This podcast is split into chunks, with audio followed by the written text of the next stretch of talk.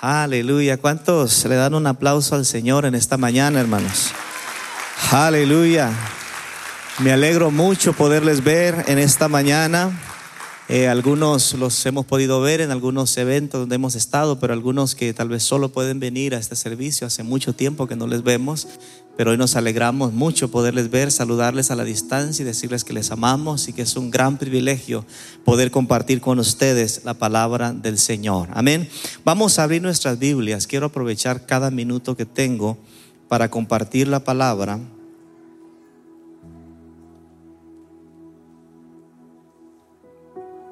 Segundo libro de Reyes.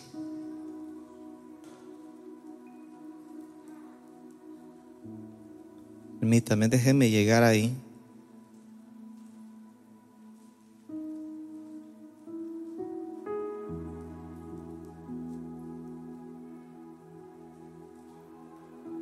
Capítulo 2, versículo 2. Segunda de Reyes, capítulo 2, versículo 2.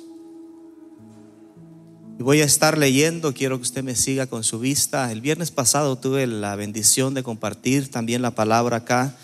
El Ministerio de Matrimonios me invitó y les compartía que hemos estado eh, estudiando en los últimos días la vida y el ministerio del profeta Eliseo. Y, seguimos todavía metidos aquí estudiando este gran hombre del Señor. Yo quiero titular al tema de la prédica cerca de su presencia. ¿Cuántos quieren estar cerca de la presencia del Señor? Dice segunda de Reyes 2.2, y dijo Elías a Eliseo, quédate aquí ahora porque Jehová me ha enviado a Betel. Y Eliseo dijo, vive Jehová y vive tu alma que no te dejaré. Descendieron pues a Betel y saliendo a Eliseo los hijos de los profetas que estaban en Betel, le dijeron, ¿sabes que Jehová te quitará hoy a tu Señor de sobre ti? Y él dijo, sí, ya lo sé, callad. Y Elías le volvió a decir, Eliseo, quédate aquí ahora, porque Jehová me ha enviado a Jericó. Y él dijo, vive Jehová y vive tu alma, que no te dejaré. Vinieron pues a Jericó y se acercaron a Eliseo los hijos de los profetas que estaban en Jericó y le dijeron, ¿sabes que Jehová te quitará hoy a tu Señor de sobre ti? Y él respondió, sí, yo lo sé, callad. Verso 6. Y Elías le dijo, te ruego que te quedes aquí porque Jehová me ha enviado al Jordán. Y él dijo, vive Jehová y vive tu alma, que no te dejaré. Fueron pues ambos, diga conmigo, viva, vive Jehová, que no dejaré la presencia del Señor. Levante su mano en alto y dígale, Señor, háblame en esta mañana. Padre Señor, estamos delante de ti, frente a un pueblo necesitado de escuchar tu voz, frente a un pueblo necesitado, Señor, de escuchar una palabra que les pueda servir, que les pueda animar, que les pueda desafiar a seguir conectados, Señor, seguir caminando a la par de tu presencia. Oro, Señor, para que en este tiempo tú nos permitas ministrar los corazones, tocar las conciencias, Señor, y que todo nuestro ser pueda ser impactado por el poder de tu presencia, Señor. Lo que más anhelamos en esta iglesia, en este ministerio, Señor, es nunca separarnos, nunca alejarnos de esa hermosa y bendita presencia. Gracias, Señor. Amén. Y amén. Pueden tomar sus lugares. Siempre que estudio la vida del profeta Eliseo, me identifico mucho con eh, lo que pasa con él. Después de que lo encontramos en la Biblia arando, trabajando los campos o los cultivos de su padre, la Biblia se limita a decir que el profeta Elías iba pasando por ese lugar y toma el atrevimiento de quitarse el manto, se lo echa encima de este joven, sin llamarlo, sin hablarle, simplemente echó su manto, una representación de la unción y el carácter del profeta Elías. Y cuando Eliseo tiene esa experiencia, sin escuchar a alguien que le dice, ven, camina conmigo, él toma la iniciativa y le dice al profeta, quiero que me aguantes un poquito aquí, quiero que te detengas porque voy a ir a despedirme de mis padres, les voy a decir que algo sobrenatural pasó conmigo, voy a regresar, voy a matar los bueyes, usar el arado para eh, cocinar y darles de comer a mis trabajadores porque nunca más me verán arando, nunca más estaré trabajando estas tierras porque ahora voy a comenzar a perseguir mi llamado. Y me llama mucho la atención cómo eh, de, esa, de esa determinación que él tiene comenzamos a ver un antes y un después en la vida de lo que sería el profeta Eliseo. Él se dio cuenta de que las grandes aspiraciones y los grandes proyectos de vida pueden ser transformados de un momento a otro cuando la presencia del Señor nos impacta, cuando el Señor nos toca, cuando de primera instancia sentimos que literalmente Dios quiere que comencemos a caminar con Él. Yo en muchas ocasiones he dado mi testimonio, les he compartido que fui un niño que creció en la iglesia, eh, pude escuchar no sé cuántos miles y miles de sermones, pero aunque estaba en la iglesia, aunque de muy joven yo participaba y cantaba y trataba de involucrarme en todo lo que podía en la iglesia, nunca había tenido una experiencia, así una experiencia tan personal con el Señor. Pero recuerdo que cuando Dios me dio esa primera experiencia, puedo recordarme hasta el día de hoy lo que estaba haciendo lo que estaba pasando por mi mente y lo que estaba sintiendo. Y después de esa experiencia, algo diferente se comenzó a ver en mi vida, porque algo que hace la presencia del Señor es que nos marca, nos cambia para siempre y nos invita a caminar una nueva vida en su presencia. ¿Cuántos aman la presencia del Señor?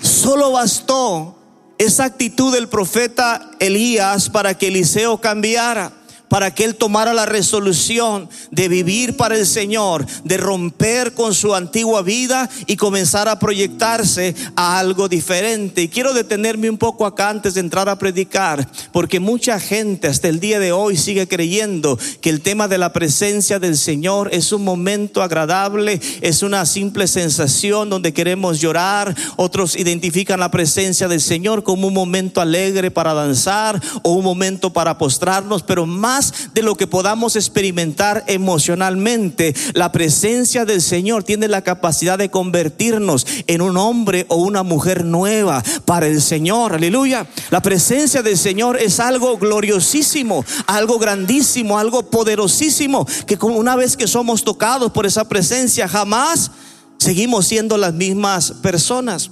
Y a veces nos acostumbramos y creemos la mentira de Satanás, que el creyente en la vida tiene que tener altibajos y que de pronto podemos tener más o menos presencia del Señor. Y eso es lo que Satanás quiere sembrarnos en nosotros, porque emocionalmente sí es verdad que podemos tener altibajos en la vida, pero espiritualmente cuando aprendemos a caminar con el Señor, sabemos que aún en el peor momento de nuestras vidas, Dios está ahí con nosotros. Él literalmente nos toma de la mano y nos ayuda avanzar, nos ayuda a caminar y nos ayuda a salir de esa situación difícil. ¿Cuántos caminan a ese nivel con el Señor?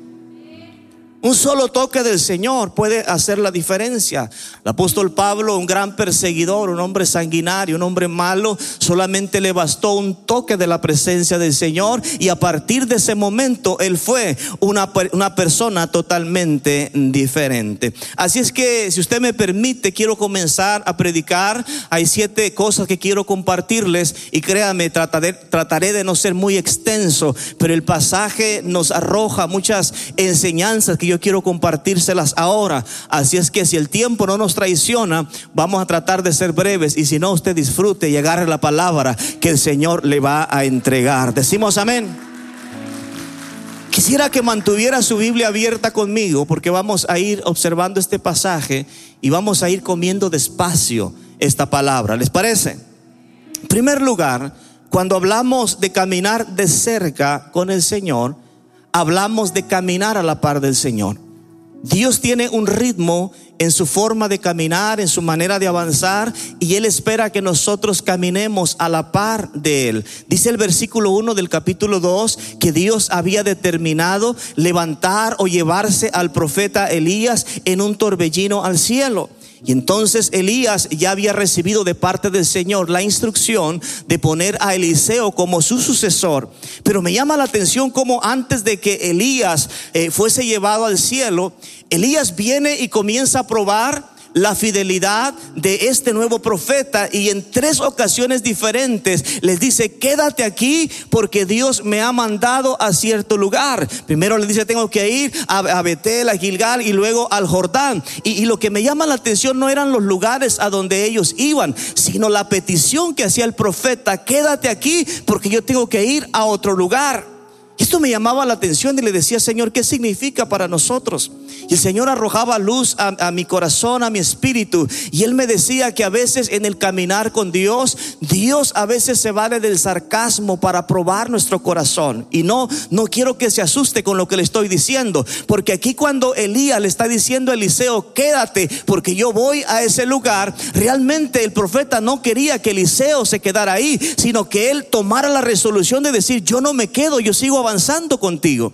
Y me, recuerdo lo que Dios hace con el pueblo de Israel en el desierto. Dice la Biblia que ellos fueron sacados de Egipto para que fuesen a adorar al Señor ahí al pie del monte Sinaí. Pero cuando Israel no, no se siente motivado a disfrutar la presencia del Señor, ellos comienzan a renegar y le proponen a Moisés que él se quede y que ellos deciden irse a sus tiendas. El Señor le dice a Moisés, está bien, diles al pueblo que se vayan a sus tiendas, pero tú quédate acá, o sea, tú te quedas conmigo. Cuando Dios le dice a Moisés, dile al pueblo que se vayan a sus tiendas, no es porque Dios quería que se fueran a sus tiendas, es para ver si le llamaba la atención, para que ellos pudieran entender que Dios realmente les amaba y quería estar cerca de ellos. Porque escúcheme bien, hermanos, es fácil venir a la iglesia cuando alguien nos motiva. Pero si Dios lo prueba a usted y a veces es el mismo pastor que le diga a usted, no te quiero ver esta próxima semana en el servicio, usted lo tomaría como una gran excusa y diría, wow, el pastor me dijo personalmente que yo no, no, no puedo ir o no debo ir y que tengo el permiso de faltar. Qué interesante. Porque a veces, hermanos, Dios nos pide cosas y nos dice que hagamos cosas, pero nos está hablando sarcásticamente para que no lo hagamos. El profeta Jeremías en cierta ocasión metió a una, a una tribu de los recabitas en el templo, eh, en la casa del Señor, y les puso vino delante de ellos y les dijo, ahora sí es tiempo de celebrar muchachos, tomen las copas y vamos a tomar. Y ellos dijeron, nunca nosotros tomemos esa actitud, porque desde el tiempo de nuestros padres hasta ahora hemos determinado nunca emborracharnos, nunca probar el vino, nunca ser una persona común, aunque el profeta los estaba invitando. ¿Me va siguiendo? Así es que Dios nos va a probar. Y hay que estar nosotros conscientes cuando Dios nos va a estar probando. A veces el Señor nos va a decir, quédate. Y ahí es donde Él espera que usted le diga, Señor, no me quedaré, caminaré contigo. A veces el Señor le va a decir, solo para ver cómo usted reacciona. No te quedes a la vigilia, puedes ir a descansar, estás muy cansadito. Usted dirá, no, Señor. No es el único caso en la Biblia donde Dios prueba a la gente de esta manera. ¿Se recuerdan de aquella santa mujer llamada Ruth? Una mujer moabita, una mujer pagana que se encuentra con el Dios vivo. ¿Se recuerdan? ¿Han leído la historia? Cuando ella encuentra su destino y su propósito, ella entiende que su lugar está a la par de su suegra, a la par de Noemí, aunque fuese a una, a una ciudad desconocida, a un país desconocido, y aunque fuese víctima de la burla, del bullying o cualquier cosa que ella tuviera que enfrentar, cuando va caminando rumbo a su destino, su propia líder, su mentora, su líder espiritual, le dice, muchacha, yo creo que no hay esperanza conmigo, si tú vienes conmigo no hay mucho que ofrecerte, ya mi vientre se ha secado, no tengo hijos para dar Así es que lo que yo creo que más te conviene es que te regreses a tu tierra, regresa a tu familia, regresa a tu antigua vida, porque conmigo no hay esperanza. Oh, pero esta mujer no era como los creyentes de ahora, aleluya. Esta mujer le dijo, no me pidas que te deje, porque donde quiera que tú vayas yo voy a ir. Tu Dios será mi Dios y tu pueblo será mi pueblo, porque ella entendió dónde Dios la quería, aleluya.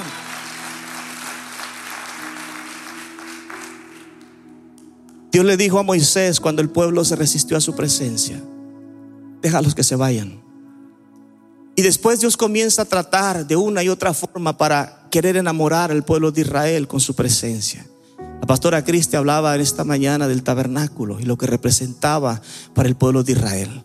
Pero cuando Dios se dio cuenta de que no podía cautivar, no podía enamorar a su pueblo con su presencia, Dios toma la triste decisión de sacar su presencia de en medio del pueblo y la pone hacia la distancia. Y solamente Moisés iba y el pueblo salía a sus tiendas. De lejos solamente podían observar.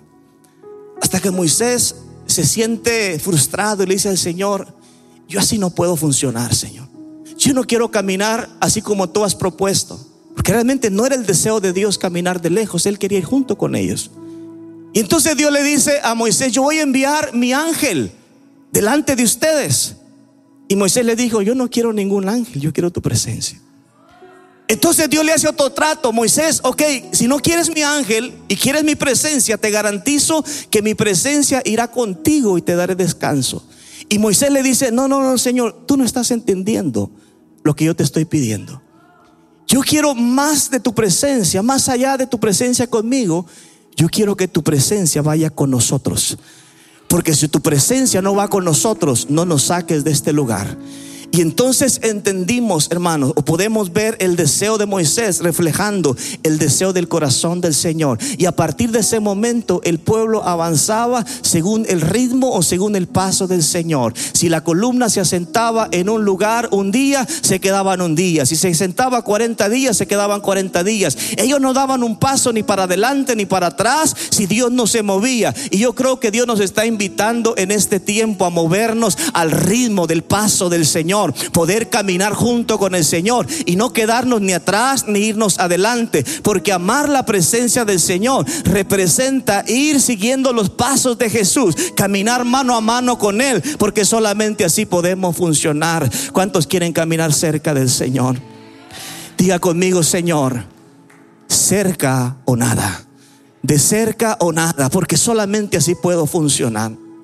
Segundo lugar, observo en este pasaje de que Eliseo no solamente había aprendido a caminar cerca de Elías, que en ese momento representaba la presencia del Señor, él también prefirió el compromiso por encima del conocimiento. Diga conmigo, compromiso por encima del conocimiento. A diferencia de Eliseo, ahí habían algún, algún grupo de profetas en cada ciudad donde ellos iban que rápidamente salían al encuentro y le expresaban a Eliseo una gran revelación que habían recibido del Señor. Le decían, yo creo que tú ni cuenta te das, andas bien contento, bien alegre con tu líder, pero a nosotros ya Dios nos reveló que a tu líder se lo van a llevar y te vas a quedar solo. Y me llama la atención porque mientras que estos profetas hacen alarde o se sienten eh, satisfechos por esa gran revelación, Eliseo lo único que buscaba era servir al Señor y ser una posibilidad después que su líder fuera llevado a la presencia del Señor.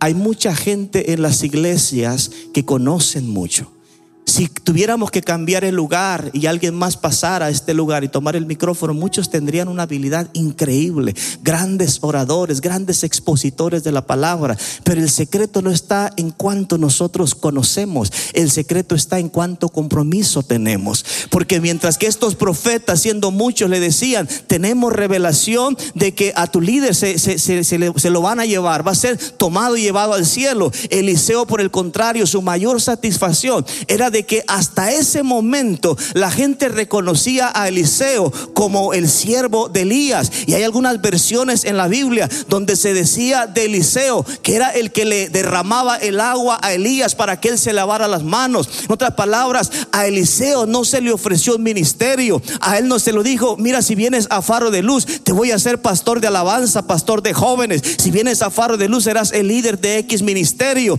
A él solamente le pusieron un manto encima. Y cuando él sintió el toque, el impacto de la presencia del Señor, él dijo, yo quiero servir al Señor. Yo no me voy de este lugar. Antes yo era un empresario. Antes yo tenía a 12 yuntas de bueyes trabajando para mí. Yo era el que daba las órdenes. Pero ahora me voy a rebajar siendo un simple siervo, un hombre común y corriente. Porque aunque ahora no tenga estatus, aunque no tenga un título, ahora yo sé que tengo el privilegio de servir al Señor en el lugar donde Dios me ha puesto. Alabe y bendiga al Señor, aleluya. Estos profetas venían de las escuelas de los profetas, mientras que Eliseo nunca había estado en una escuela de profetas. Y no queremos degradar la formación teológica, académica, es importantísimo, pero más que importante del conocimiento es la actitud de compromiso, de entrega y de servicio al Señor. Pregunto, ¿cuántos quieren servir al Señor? ¿Cuántos quieren servir en la presencia del Señor? Me llama la atención porque cuando a Eliseo le dicen a Elías se lo van a llevar, Él les manda decir, cállense, porque también ya lo sé. Aunque ustedes piensan que no hay revelación de Dios para mi vida, ya lo sé, se me va a quitar a mi líder, a mi mentor, pero aún en medio de todo, yo quiero seguir sirviendo al Señor. Esto habla de cómo nosotros debemos mantener el enfoque el enfoque en lo que nos hace distinguirnos de los demás. Mucha gente percibe o persigue eh, alcanzar un estatus de conocimiento, poder tener revelación profunda de la palabra. Y todavía hay gente, hermanos, que prefieren no dormir en dos o tres noches indagando en la palabra y queriendo saber quién va a ser el anticristo. Tan sencillo que está ese tema, hermano. Usted quiere saber, lo único que tiene que hacer es quedarse en la gran tribulación. Usted va a saber quién será el anticristo. Aleluya. Yo sé que hay temas profundos, escatológicos que nos gustaría saber e indagar, pero mientras estamos metiéndonos eh, eh, eh, y ahondando en cosas que tal vez no son ni tan relevantes para nosotros ahora, dejamos de congregarnos, dejamos de servir, tenemos una actitud floja, una actitud liviana y Dios nos invita ahora a cambiar nuestra actitud, porque no es lo que conocemos, es lo que hacemos en las manos del Señor. Aleluya.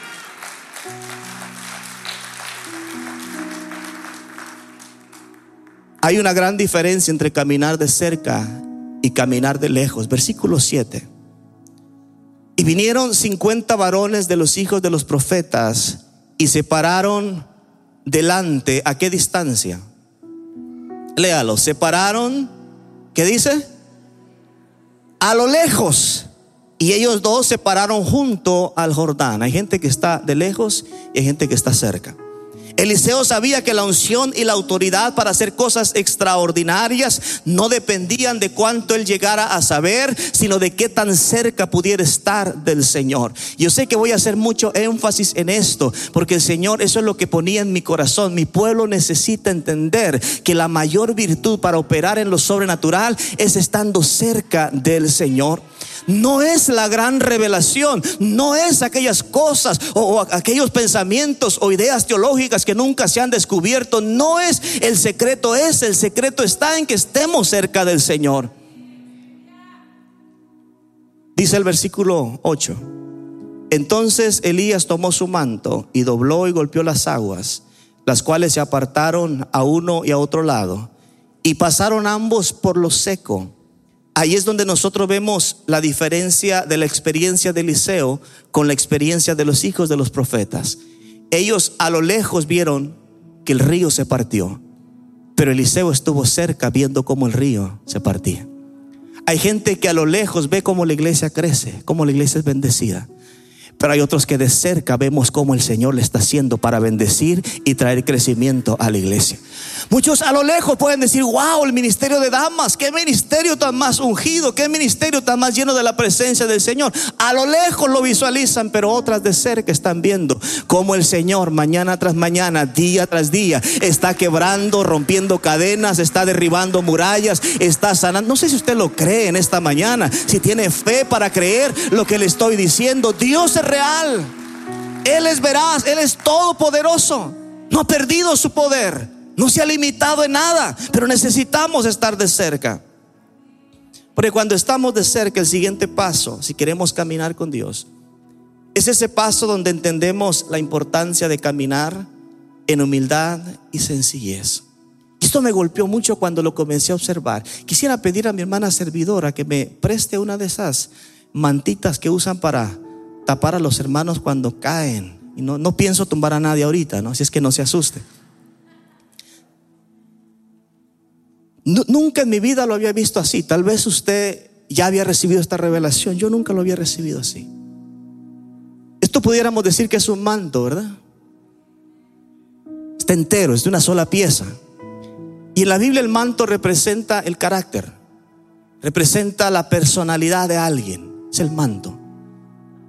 Curiosamente, aunque este manto está limpio y está bonito, ¿no? No tiene mucha fuerza si yo quiero golpear algo, ¿verdad que no? Pero ¿qué pasa si lo doblo? Ya usted se da cuenta que no doblo la ropa en mi casa. ¿Qué pasa si doblo el manto?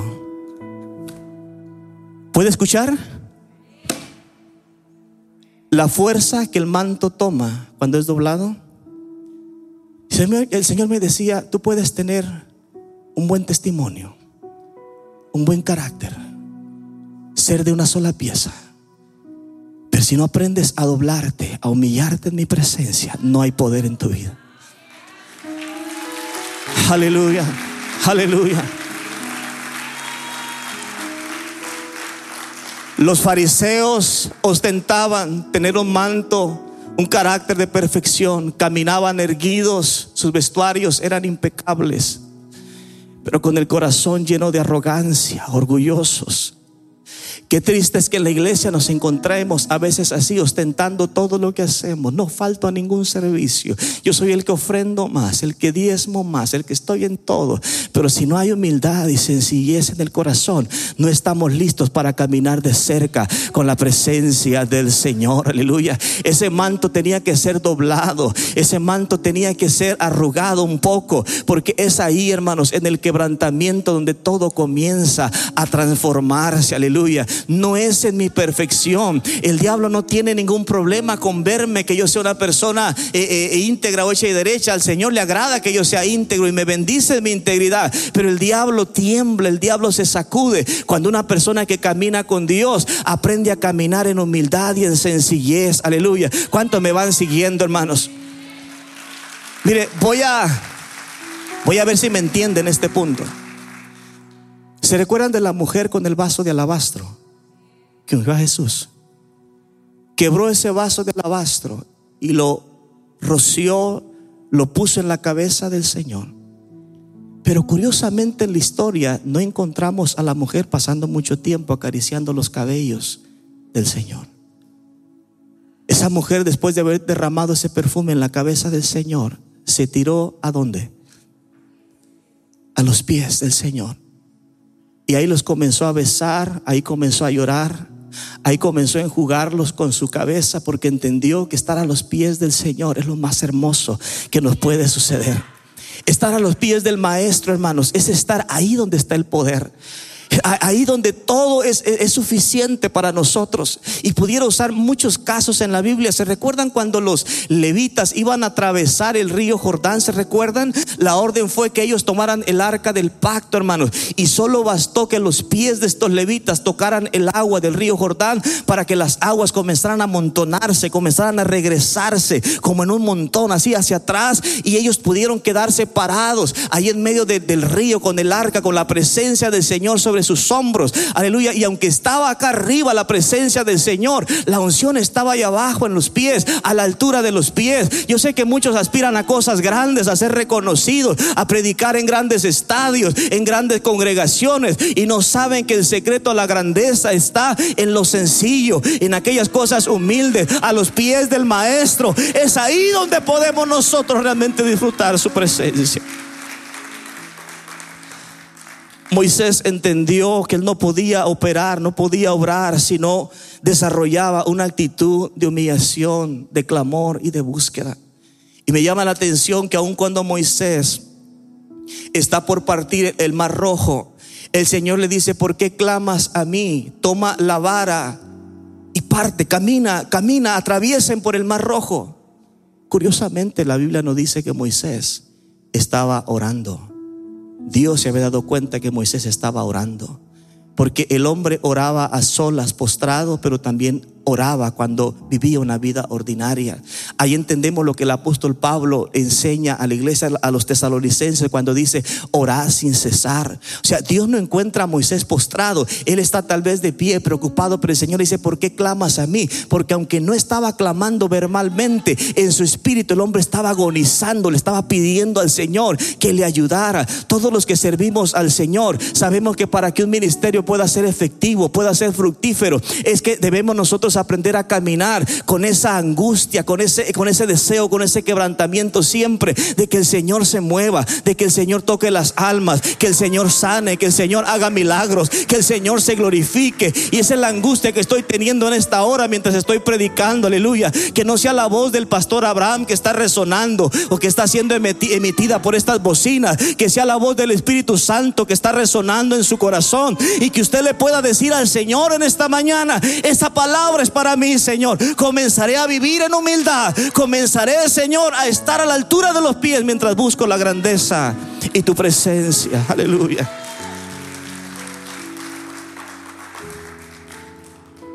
Digamos no al espíritu fariseísta o al espíritu de fariseísmo. Cuarto lugar, mientras caminaba Eliseo con la presencia del Señor, una vez que él vio la virtud de la humillación, entonces él se dio cuenta que a este nivel el Señor nos ofrece que le pidamos cualquier cosa porque Él es capaz de suplirla. ¿Usted lo puede creer? ¿Habrá algo imposible para Dios, hermanos? ¿Habrá algo que sea demasiado grande para Dios? Versículo 9. Cuando habían pasado, diga conmigo, cuando habían pasado, dijo Elías a Eliseo, pide lo que quieras que haga por ti antes que yo sea quitado. Y dijo Eliseo, te ruego que una doble porción de tu espíritu sea sobre mí. Y le dijo, cosa difícil has pedido, si me vieres cuando fuere quitado de ti, te sería hecho, mas si no, no. Si este hombre no se hubiera desprendido de lo material y escucha la oferta del profeta Elías, tomando en cuenta de que Dios usaba y respaldaba al profeta a un nivel increíble, este mismo profeta Elías había podido vivir con una viuda, con un poco de harina y un poco de aceite por más de tres años. Este profeta Elías era el que hacía descender fuego del cielo. Y si Eliseo está todavía dominado por un espíritu materialista, él le dice, Padre mío, antes de que, antes de que tú te vayas, me gustaría recuperar las doce yuntas de bueyes que perdí cuando me llamaste y otras doce más, porque quiero el doble de lo que perdí. Si él hubiese sido materialista, él hace esta petición. Pero él dijo, yo quiero una doble porción de tu espíritu. Cuando Dios le dijo a Salomón, pídeme lo que quieras, porque hoy tengo ganas de dártelo, hoy te lo voy a cumplir. Él dijo, Señor, no quiero riquezas, no quiero gloria, Quiero sabiduría porque soy muy joven y este pueblo es muy grande. Es muy difícil la tarea a la cual tú me has puesto, Señor, pero quiero que tú me des sabiduría. Y el Señor le dijo, por cuanto no pediste grandezas ni riquezas para ti, te las voy a dar como quiera. O sea, será el pilón, será el bonus extra. Y yo creo que el secreto está ahí. Jesús dijo, busca primeramente el reino de Dios y su justicia y todas las demás cosas serán añadidas si usted tan solo lo puede creer. Aleluya. Levante fuerte su aplauso al Señor. Créalo en esta mañana. Créalo. Jesús le hizo la misma oferta a sus discípulos después que habían pasado la prueba, después de haber andado con él por más de tres años. Jesús los reúne ahí en Juan capítulo 15, en el versículo 7, y le dice: Si permanecieres en mí y mis palabras permanecen en vosotros, pidan lo que quieren y yo se los voy a hacer, yo se los voy a dar, yo se los voy a entregar. No importa lo que pidamos, no importa que creamos que es demasiado difícil al Dios al cual yo sirvo, hermanos. Él es el Dios de lo imposible, Él es el Dios de la grandeza, Él es el Dios que sana, Él es el Dios que liberta, Él es el Dios que salva al cautivo. Yo lo estoy creyendo con todo mi corazón.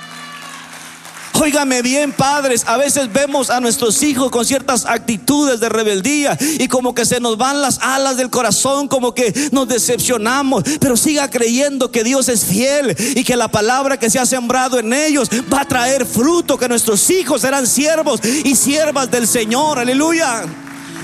A veces oramos por sanidad y en lugar de ver el milagro como que duele más la herida, como que el cuerpo reacciona de una manera negativa y el diablo está ahí diciendo, lo ves, Dios no existe, Él no te va a hacer el milagro. Pero Jesús dijo, si permanecieres en mí, si caminas conmigo, si vas a la par de mi presencia, entonces todo lo que tú pidas será hecho, aleluya. Yo no sé si lo estoy sorprendiendo hoy, pero le vengo a decir que Dios no ha cambiado de parecer, no ha cambiado de opinión, Él sigue dando y entregando la misma oferta en esta mañana. ¿Lo puede creer?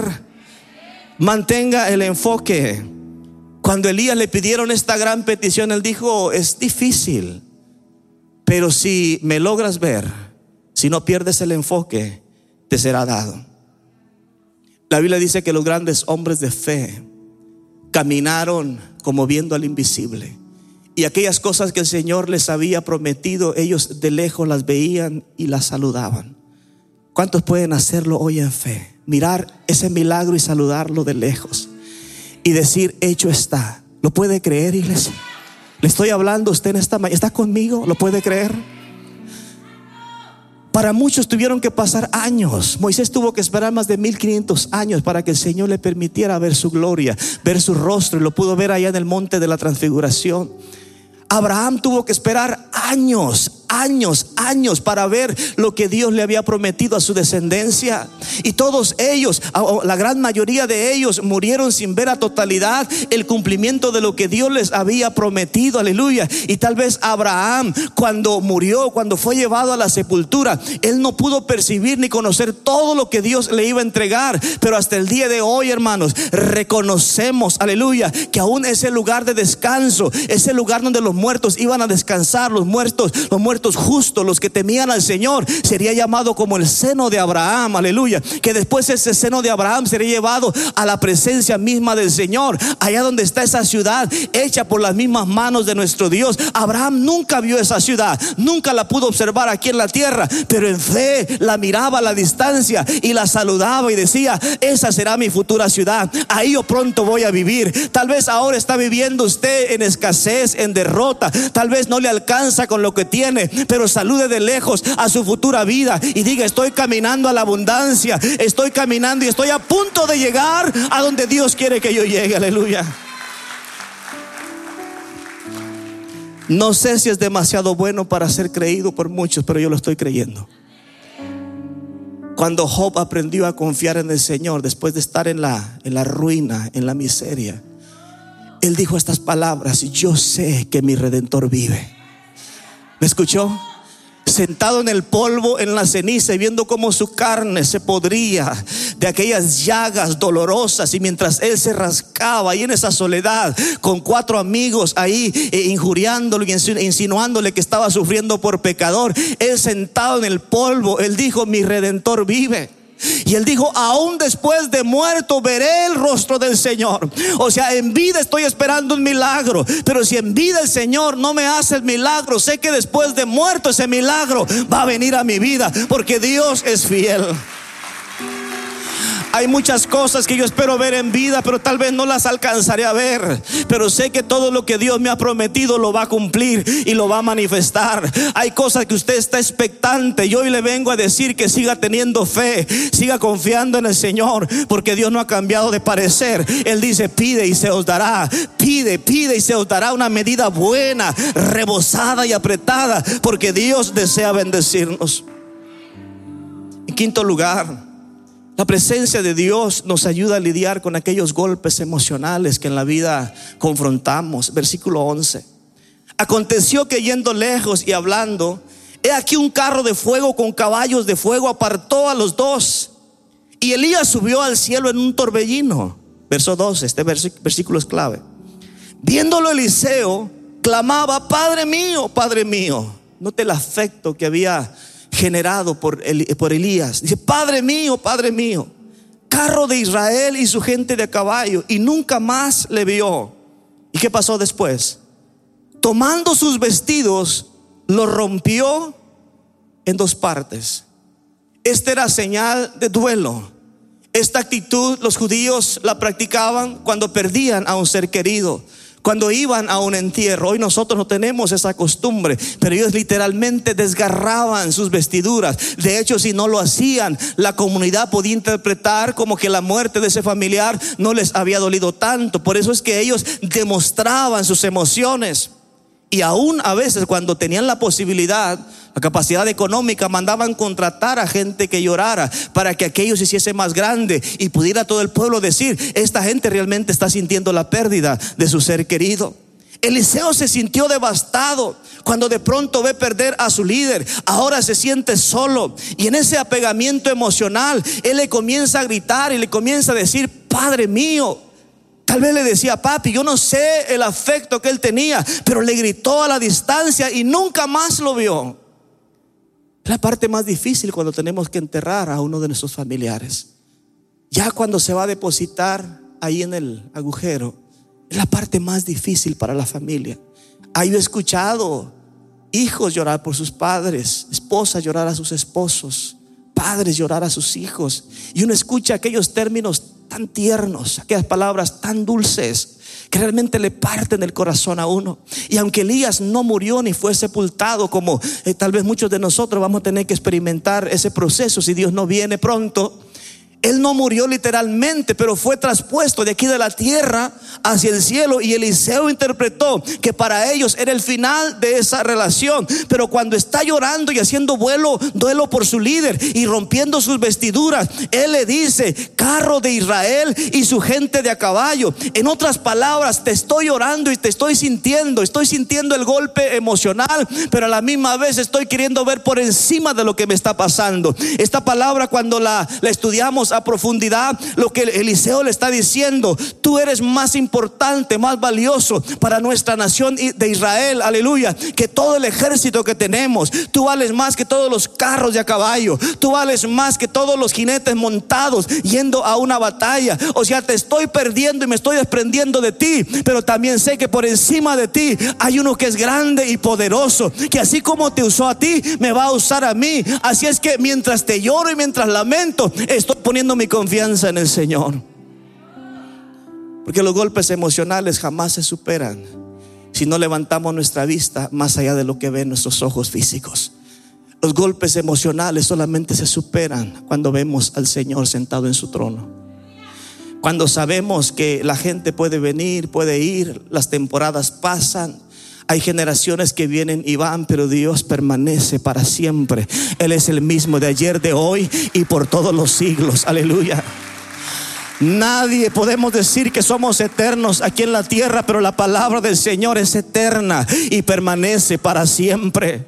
Aunque Israel pudiese lamentar la pérdida de aquel gran líder, ahora Eliseo está creyendo que él podía también ser usado por el Señor. Verso 13. Alzó luego el manto de Elías que se le había caído y volvió y se paró a la orilla del Jordán, verso 14. Y tomando el manto de Elías que se le había caído, golpeó las aguas y dijo, ¿dónde está el Dios de Elías? Día conmigo, ¿dónde está el Dios de Elías? ¿Les gustaría saber dónde está el Dios de Elías? Vean sus manos y digan, en mis manos está el Dios de Elías.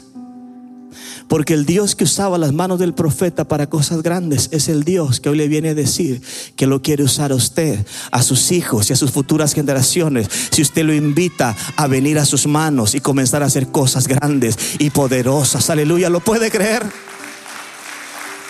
¿Dónde estaba el Dios de Elías? En las manos de Eliseo ahora. Solo bastaba que él tomara el manto y comenzara a hacer todo lo que su líder le había enseñado a hacer y ahora él poder ver de manera personal, de manera directa lo que Dios iba a hacer en su ministerio. Porque decía, hermano, los tiempos van y vienen, pero Dios es el mismo. Hay grandes movimientos que Dios ha traído sobre esta nación. Yo soy un fanático y me gusta estudiar mucho los grandes avivamientos, grandes hombres de Dios el movimiento puritano, su consagración y su entrega al Señor era increíble cómo esa gente buscaba del Señor. Me gusta estudiar los mensajes del gran Jonathan Edwards, de Moody, de eh, Fine, de Carlos Spurgeon y muchos grandes hombres de Dios, hombres más recientes. Hombres como David Wilkerson que trajeron grandes movimientos y que Dios los usó, pero hombres que surgieron, fueron usados y llegó el momento donde su lámpara se apagó. Y es por demás que nosotros hoy nos demos golpes de pecho y comencemos a llorar diciendo, ¿dónde está el Dios de Elías? ¿Dónde está el Dios de David Wilkerson? Porque si Dios nos pudiera responder audiblemente, nos diría, yo no me he ido, yo no me he cambiado de lugar, yo todavía quiero seguir manifestando mi presencia con ustedes. Extiende tu mano solamente y comienza a obrar a servirme, comienza a creerme en cosas grandes para que puedas ver que el mismo Dios de Elías es nuestro Dios ahora.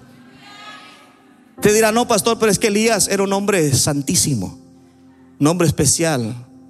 Santiago dice que era un hombre sujeto a pasiones, un hombre que se enojaba, un hombre que cometía graves errores, pero un hombre que había, se había determinado a creerle al Señor. Yo pregunto cuántos en esta mañana se consideran imperfectos. ¿Pueden levantar su mano todos los imperfectos? ¿Y la pueden mantener ahí arriba? En toda esa imperfección, en esas manos imperfectas, el Dios de Elías se quiere manifestar. ¿Usted lo quiere? quiere también usar el manto del Espíritu, el poder del Espíritu en sus manos y comenzar a hacer cosas grandes, ¿lo quiere de verdad? Dele un fuerte aplauso al Señor porque usted es un buen candidato en esta hora.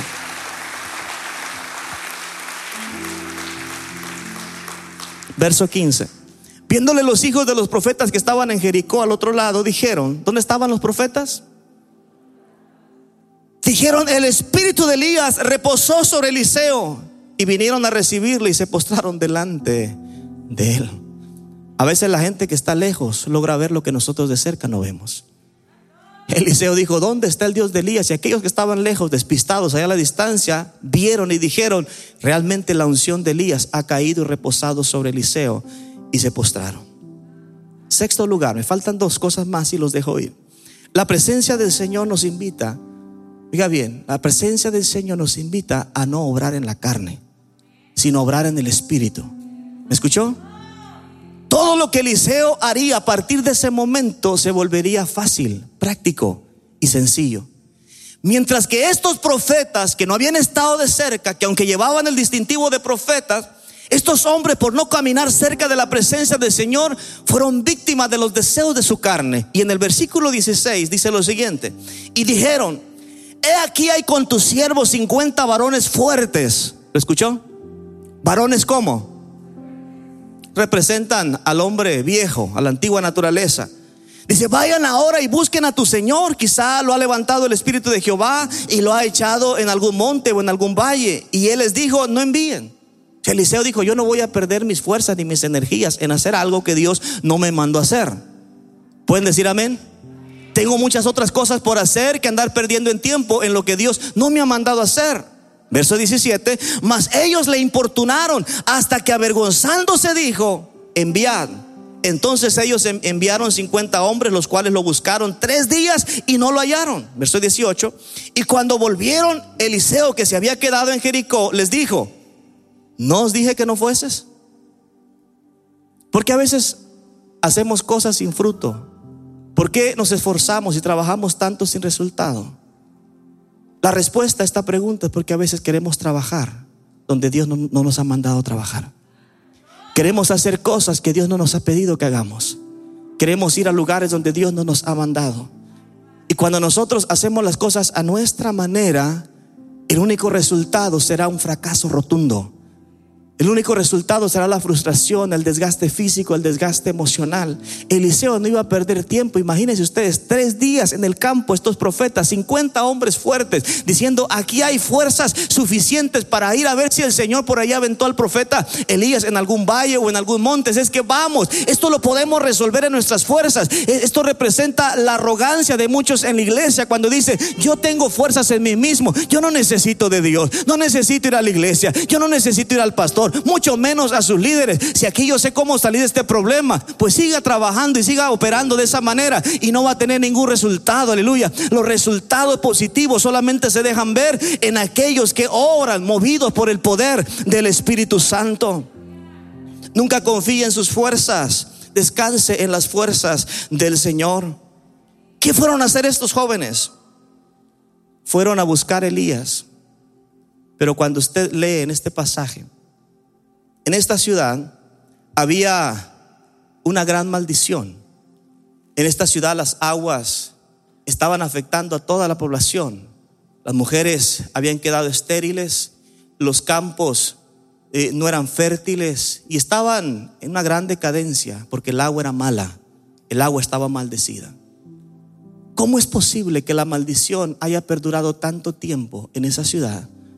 Si habían 50 profetas que que amaban y servían al Señor? Y la respuesta fue sencilla, porque mientras ellos querían hacer lo que les venía en gana, dejaban de hacer lo que realmente Dios quería que se hiciera en esa ciudad. Y cuando llega Eliseo a esa ciudad, él no llega a buscar Elías ni a perder su tiempo. A él le dicen, mira, aquí la ciudad es buena, es bonita, nos gusta el ambiente, el clima, pero el agua está contaminada. Y él dijo, lléveme, yo quiero ir a ver dónde, dónde están los manantiales de agua. Pidió un poco de sal, roció esa sal ahí y, y las aguas fueron sanadas. Y a partir de ese momento las mujeres comenzaron a quedar embarazadas, los hombres contentos, los hijos alegres porque venían hermanitos. El campo comenzó a ser fructífero. Eso es lo que hace la presencia del Señor cuando un hombre, cuando una mujer llega a un lugar de maldición.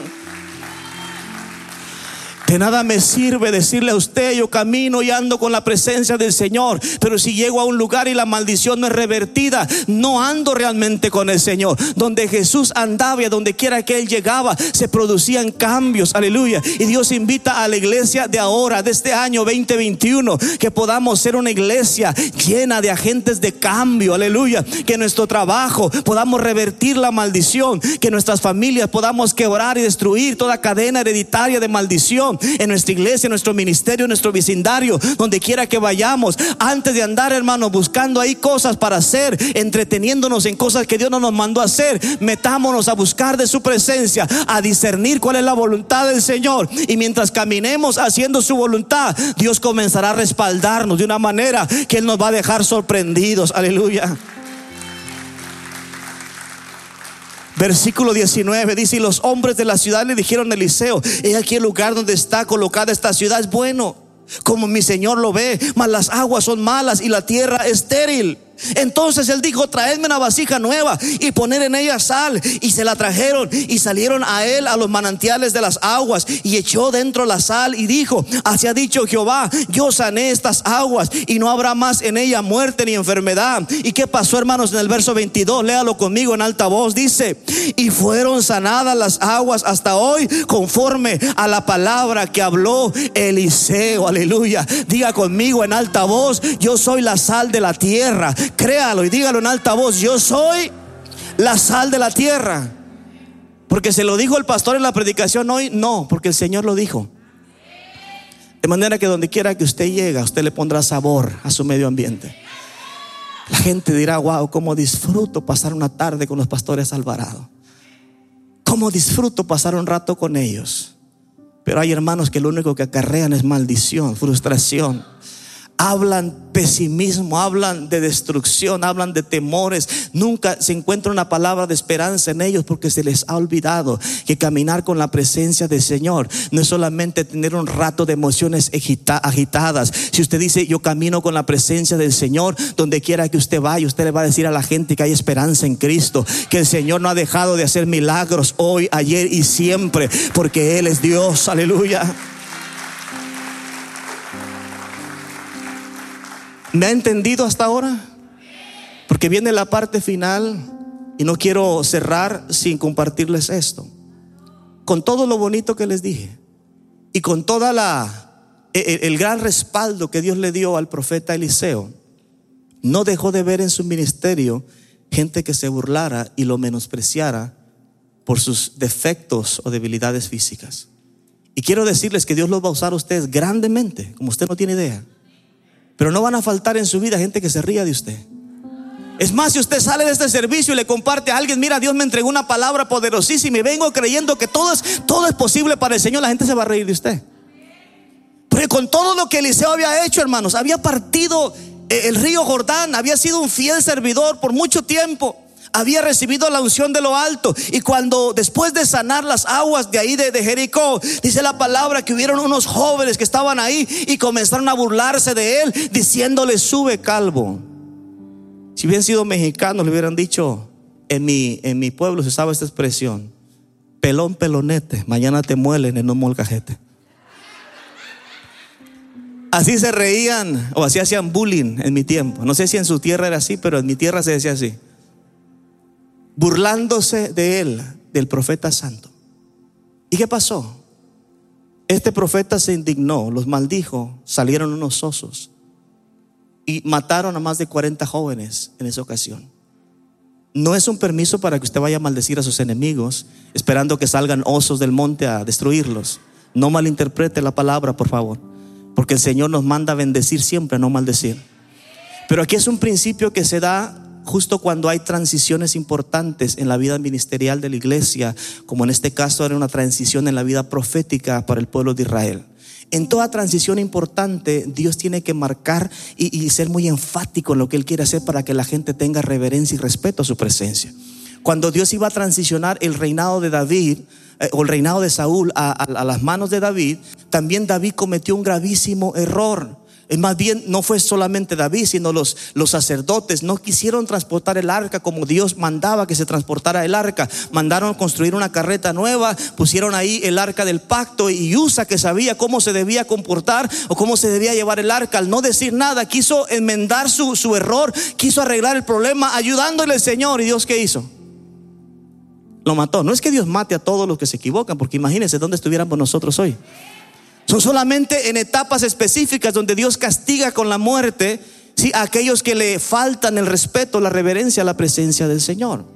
¿Se recuerdan el caso de la iglesia primitiva cuando Dios está transicionando del tiempo de la ley al tiempo de la gracia? También Dios comenzó a hacer grandes obras, grandes milagros a través de las manos de los apóstoles. Dice la Biblia que era tan grande el avivamiento que la gente comenzaba a vender sus propiedades y entregar todo el dinero para que la iglesia pudiera eh, echar para adelante, pudieran costear sus gastos y bendecir y empujar la obra misionera. Pero aparecieron ahí Ananías y Zafira que quisieron burlarse de Pedro. Quisieron verle la cara a Pedro. Quisieron decir, bueno, este tonto pescador que cree que por haber predicado dos mensajes y ganarse ocho mil personas, va a saber lo que hay en nuestro corazón. No, ahorita lo vamos a engañar. Vendieron aquella propiedad queriéndose burlar de Pedro. Le trajeron una mínima parte. Y Pedro les dijo, ¿cómo se atrevieron a mentirle al Espíritu Santo? Por cuanto ustedes han tomado esa actitud, ahora caerán muertos. Y evidentemente los enterraron en un mismo día. ¿Por qué hay tanta muerte espiritual en la iglesia en este tiempo? Porque la gente no ha dejado de burlarse y de reírse del mover de Dios y de lo que Dios quiere hacer en su iglesia. Hay gente, hermanos, que conoce mucho, pero no tiene un corazón para Dios.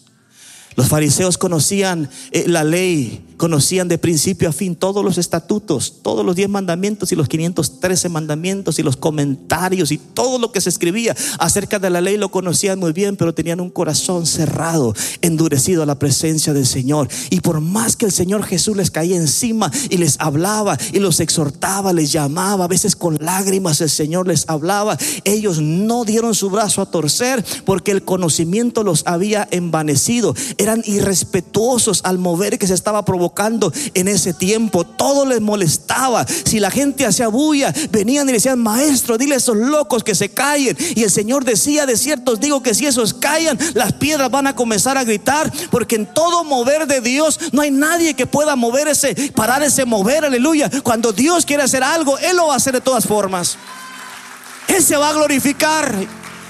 Y lo que Dios está a punto de hacer en nosotros, hermanos, créalo, acéptelo, sea parte de ese mover de Dios en su vida. No se ría de nadie. Y un día eh, eh, en la iglesia en el norte escuché a un par de muchachos reírse y uno como que estaba ahí bromeando y diciendo o tratando de, imitar a alguien hablando en lenguas. Y yo me llené, hermanos, de indignación y les dije, nunca más los quiero ver tomando esta actitud, porque lo que hace el Espíritu Santo, hermanos, no es para que alguien se burle, no es para que nadie lo desprecie, es para que aprendamos a tener reverencia a la presencia del Señor.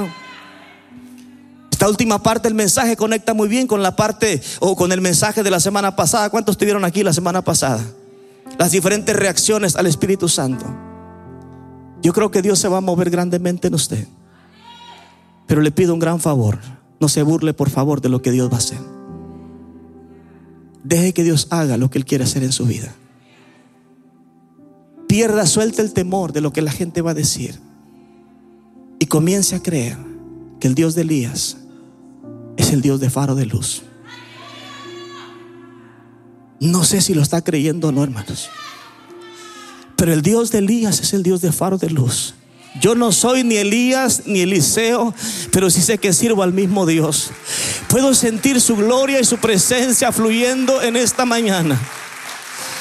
Uh, aleluya, aleluya, aleluya. No cese su alabanza y su adoración a Él. Quiero que se ponga en pie.